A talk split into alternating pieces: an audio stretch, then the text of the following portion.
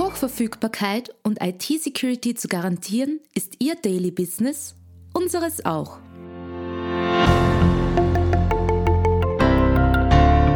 Im Antares Tech Talk, dem Podcast von IT-Profis für IT-Profis, beantworten unsere Experten und Partner die spannendsten Fragen rund um Netzwerk, IT-Sicherheit und Compliance und gewähren echte Insider-Einblicke.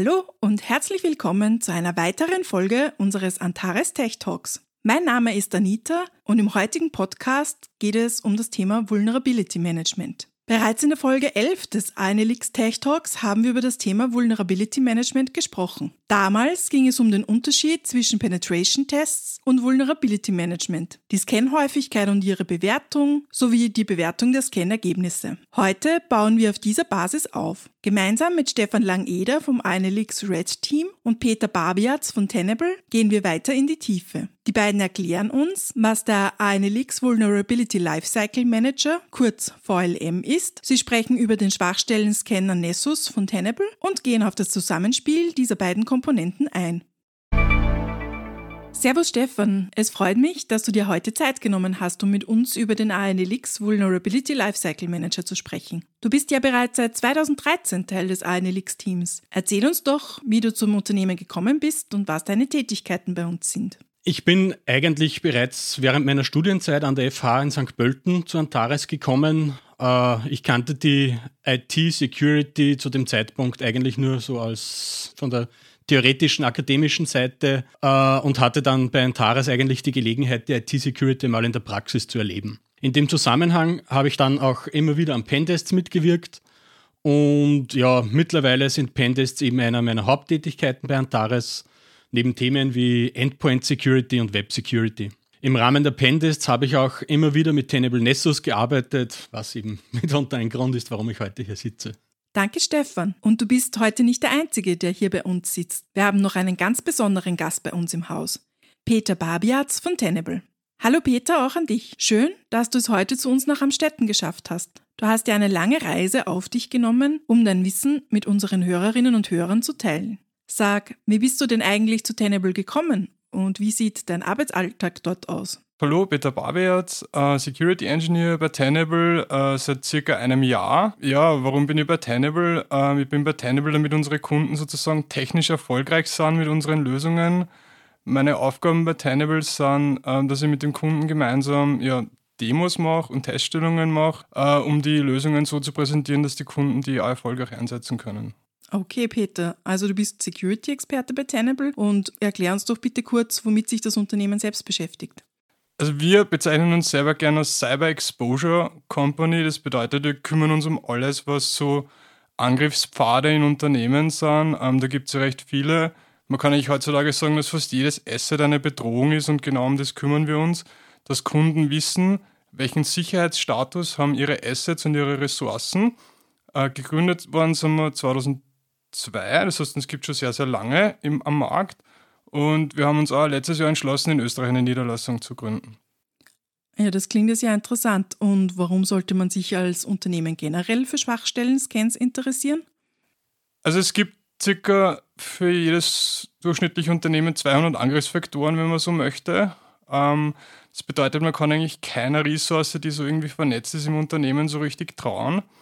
Ähm, deshalb ein Schwachstellen-Scan, damit, damit, man sozusagen überprüfen kann, ja, welchen Sicherheitsstatus meine Assets haben und daraus dann Entscheidungen treffen kann, welche Maßnahmen zu setzen sind, um diese Schwachstellen zu mitigieren dann. Was zeichnet eigentlich den Nessus als Scanner aus?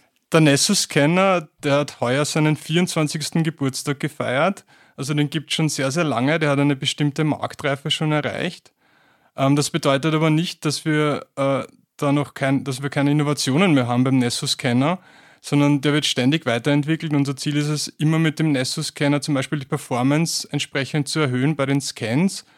Aber der Nessus hat auch über 170.000 Plugins, das heißt 170.000 Möglichkeiten, Schwachstellen zu erkennen Und wenn das nicht reicht, können Kunden sogar noch eigene Schwachstellen, äh, Scans und Plugins definieren und das zeichnet den Nessus eigentlich aus. Ja. Ja, und wenn man den Nessus einführen möchte im Unternehmen, wie schaut das aus? Wie funktioniert das? Da haben wir fünf Phasen, wie wir das eigentlich typischerweise sehen. Man beginnt natürlich mit einer entsprechenden Planung des Schwachstellen-Scans oder wie man das halt einführt. Dann beginnt man mit einem initialen Assessment, also man muss einmal wissen, welche Assets habe ich überhaupt in meinem Unternehmen, was möchte ich überhaupt scannen. Und auf der Basis fängt man dann langsam an, seine Schwachstellen-Scans zu definieren. Das Ergebnis aus den Scans sind dann natürlich entsprechende Reports, die man aufteilen kann, wo man die Aufgaben dann entsprechend auch verteilen muss ähm, für das Patchen dann letzten Endes oder die Remediation. Äh, und im letzten Schritt, habe ich schon vorweggenommen, kommt eben die Remediation. Das heißt, ich muss irgendeinen Umgang mit dieser Schwachstelle finden. Und wie sehen so typische Schwachstellen-Scans aus und was muss man dabei beachten? Da unterscheiden wir mehrere Typen von Schwachstellen-Scans. Zum einen gibt es natürlich den internen Schwachstellen-Scan.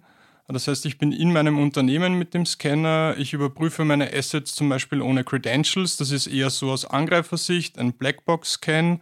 Dann gibt es eine Variante, wo ich denselben Scan nochmal mit Credentials durchführe, also dass ich eben ein genaueres Bild habe intern von dem Rechner, wenn ich den scanne. Dann gibt es noch die Variante, wo ich von außen scanne. Das kann ich auch mit und ohne Credentials machen. Da, da muss man halt entsprechend die Infrastruktur auch mit beachten, also ob eine Firewall dazwischen ist. Da gibt es halt ein paar Themen. Und dann gibt es noch die letzte Variante, den Nessus Agent, den man auf Endgeräten installieren kann, um sozusagen von innen äh, auch einen Scan durchzuführen. Das hört sich ja sehr umfangreich an. Welche Herausforderungen gibt es dabei? Also typische Herausforderungen äh, sind natürlich die Assets zum einen. Also es gibt bestimmte Assets, die darf man einfach nicht scannen, weil da gibt es halt dann Herausforderungen äh, Richtung, ja, Sicherheit, aber nicht äh, äh, Cybersicherheit, sondern physische Sicherheit. Also zum Beispiel, wenn man so eine Pumpe scannt in einem Industriebereich und die Pumpe fällt aus und es kommt zu einer Umweltkatastrophe, das möchte man natürlich vermeiden. Also man muss sehr, sehr vorsichtig sein in gewissen Bereichen. Dasselbe gilt natürlich auch für Drucker. Also die Asset, das, sind die, das ist die eine Herausforderung. Die andere Herausforderung ist natürlich die Infrastruktur. Also ich muss den Scanner immer möglichst nahe an den Elementen platzieren, die ich gerne überprüfen möchte. Und der Nessus bietet genau für all diese Herausforderungen die entsprechenden Lösungen natürlich auch an. Mhm. Okay, ja, das klingt ja sehr spannend. Und jetzt haben wir die Scannergebnisse. Und was machen wir damit? Beziehungsweise welche Maßnahmen kann man daraus dann ableiten? Die klassische Maßnahme bei einer Schwachstelle wäre natürlich, dass ich die Software aktualisiere, also dass ich quasi mit einem Patch vom jeweiligen Hersteller dann diese Schwachstelle beheben kann. Das funktioniert natürlich nicht immer, beziehungsweise gibt es natürlich nicht immer auch einen Patch dafür. Dann gibt es aber auch ganz andere Schwachstellen, also zum Beispiel Schwachstellen in Konfigurationen, also wo ich mit einer bestimmten Konfiguration dann ähm, diese Schwachstelle äh, beheben kann.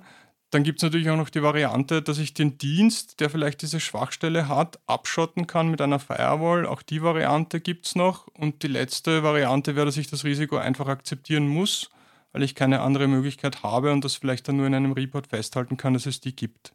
Okay, danke Peter für deine ausführlichen Informationen zum Thema Nessus. Wir haben jetzt gehört, welche Maßnahmen aus den Scannergebnissen abgeleitet werden können. Da gleich die Frage an dich, Stefan. Wie kann unser Vulnerability Lifecycle Manager dabei helfen? Ja, also der VLM hat im Prinzip zwei Hauptaufgaben. Äh, das eine ist die Unterstützung der Systemadministratoren bei der Bearbeitung von Schwachstellen und das andere ist die Bereitstellung von periodischen Management Reports. Also die Unterstützung der Admins funktioniert im Prinzip so, dass die Verantwortlichkeiten für Schwachstellen automatisiert zugewiesen werden und dadurch eben die Bearbeitungstasks. Jeder Systemverantwortliche sieht im VLM im Prinzip nur die Schwachstellen, für deren Behebung er verantwortlich ist, wodurch das Ganze etwas übersichtlicher wird. Und ja, theoretisch muss auch nicht jeder von jedem System jede Schwachstelle kennen. Also ist theoretisch auch noch einmal ein Sicherheitsgewinn, wenn nicht jeder alles weiß die Zuweisung von Verantwortlichkeiten, äh, das basiert auf äh, System- oder auf Applikationsebene. Das heißt, im VLM werden die Systeme oder Applikationen definiert.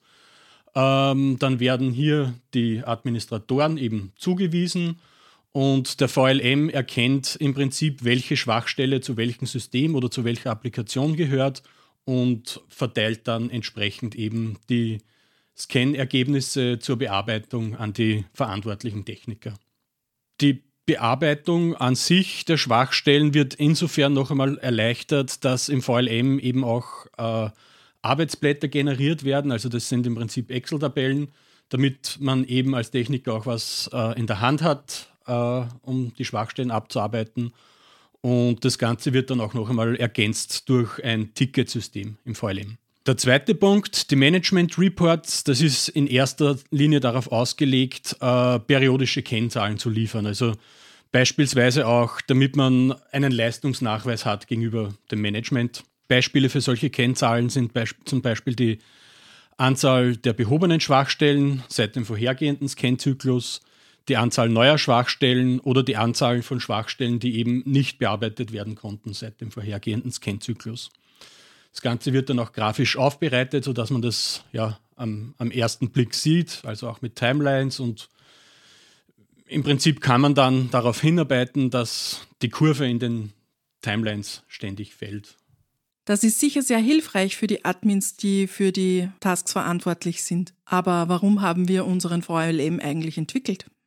Ja, der VLM ist eigentlich aus der Anforderung heraus entstanden, dass wir Scan-Ergebnisse vor der Weitergabe an den Kunden so aufbereiten, dass diese möglichst einfach abgearbeitet werden können.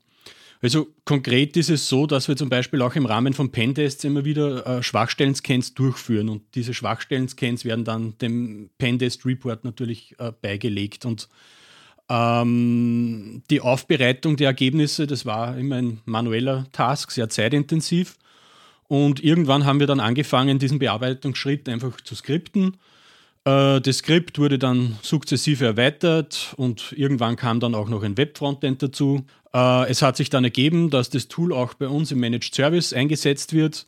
Da war es dann naheliegend, eben auch noch eine Reporting-Funktion zu integrieren und ja, letztendlich ist daraus eigentlich der VLM entstanden. Und wie ergänzt der, der Vulnerability Lifecycle Manager jetzt Schwachstellen-Scanner wie zum Beispiel den Tenable Nessus? Ja, also der VLM ist grundsätzlich so ausgelegt, dass Kennergebnisse von unterschiedlichen Produkten berücksichtigt werden können. Die Erfahrung zeigt, dass Tenable Nessus eigentlich ja, die besten Ergebnisse liefert. Zum Beispiel gibt es auch schon Ideen für zukünftige Erweiterungen des VLMs, dass jetzt auch Scan-Ergebnisse ausgewertet werden, die jetzt nicht als Schwachstelle dargestellt werden. Also zum Beispiel Informationen wie, äh, welche lokalen Administratoren existieren auf welchem System oder wie sind die Rechte auf Netzwerkshares gesetzt. Das kann man mit Tenable Nessus einfach zuverlässig und am besten auswerten. Die hauptsächliche Ergänzung sehe ich eigentlich darin, dass Schwachstellen im Anschluss nach dem Scan so aufbereitet werden, dass man die einfach äh, bearbeiten, abarbeiten kann, ohne dabei den Überblick zu verlieren. Mhm. Du hast vorhin schon kurz das Thema Managed Services äh, angesprochen. Kannst du darauf bitte näher eingehen? Ja, also für die Nutzung des VLMs gibt es im Prinzip zwei Stufen. Also die erste Stufe ist, der Kunde bekommt einen Zugriff, also wird als Mandant angelegt im VLM und kann dann den VLM sozusagen auf eigene Faust nutzen. Die zweite Stufe ist, dass dann eben das äh, Schwachstellenmanagement durch unser Managed Service Team zusätzlich betreut wird. Also in der zweiten Stufe muss sich der Kunde dann eigentlich um nicht mehr recht viel mehr kümmern, als die Schwachstellen auch tatsächlich zu beheben äh, solange die Systemverantwortlichkeit nicht sowieso bei uns beim Managed Service Team liegt. Ja, als Beispiel äh, für die zweite Stufe, es wird dann von uns eigentlich auch bewertet, äh, welche Schwachstelle ist jetzt äh, oder die Schwachstellen werden von uns vorbewertet, priorisiert und dann erst verteilt an den Kunden, sodass die Schwachstellen auch so geschlossen werden, dass die wichtigsten Schwachstellen zuerst verschwinden.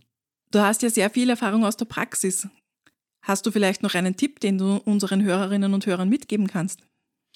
Ja, das Wichtigste ist eigentlich, dass man das Schwachstellenmanagement schrittweise angeht. Also das heißt, äh, man sollte klein beginnen und erst wenn sich ein gewisser Workflow etabliert hat, sollte man dann mit dem Schwachstellenmanagement in die Breite gehen. Ja, man kann zum Beispiel äh, beginnen, zuerst einmal diese Schwachstellen zu suchen, die am leichtesten erreichbar sind. Also zum Beispiel einen Uncredentialed Scan aus dem Internet durchführen auf die Schnittstellen, die aus dem, aus dem Internet erreichbar sind und diese zuerst schließen. Und dann arbeit, äh, integriert man schrittweise weitere Systeme, beginnend bei Systemen, die am wenigsten abgeschottet sind. Das sind ja, sozusagen die kritischsten Systeme und arbeitet sich dann weiter nach innen vor. Vielen Dank Stefan und Peter für eure Ausführungen und vor allem auch für eure Zeit. Wir alle wissen ja, dass ihr sehr gefragt seid und deswegen freut es uns umso mehr, dass ihr euch heute Zeit genommen habt, um unseren Hörerinnen und Hörern das Thema Vulnerability Management näher zu bringen. Also ich finde, es war wieder sehr aufschlussreich. Liebe Hörerinnen und Hörer, ich hoffe, euch hat es genauso gut gefallen wie mir und wir konnten euch einen guten Einblick in die Welt des Vulnerability Managements geben. Sind vielleicht nur Fragen offen geblieben? Dann schreibt uns doch einfach eine Nachricht an podcast.netlogics.at. Unsere Experten helfen euch gerne weiter. Und nun sind wir schon wieder am Ende angelangt. Schaltet auch beim nächsten Mal wieder ein, denn eines ist sicher, es geht spannend weiter. Bis dahin, bleibt sicher und bleibt gespannt. Bis zum nächsten Mal.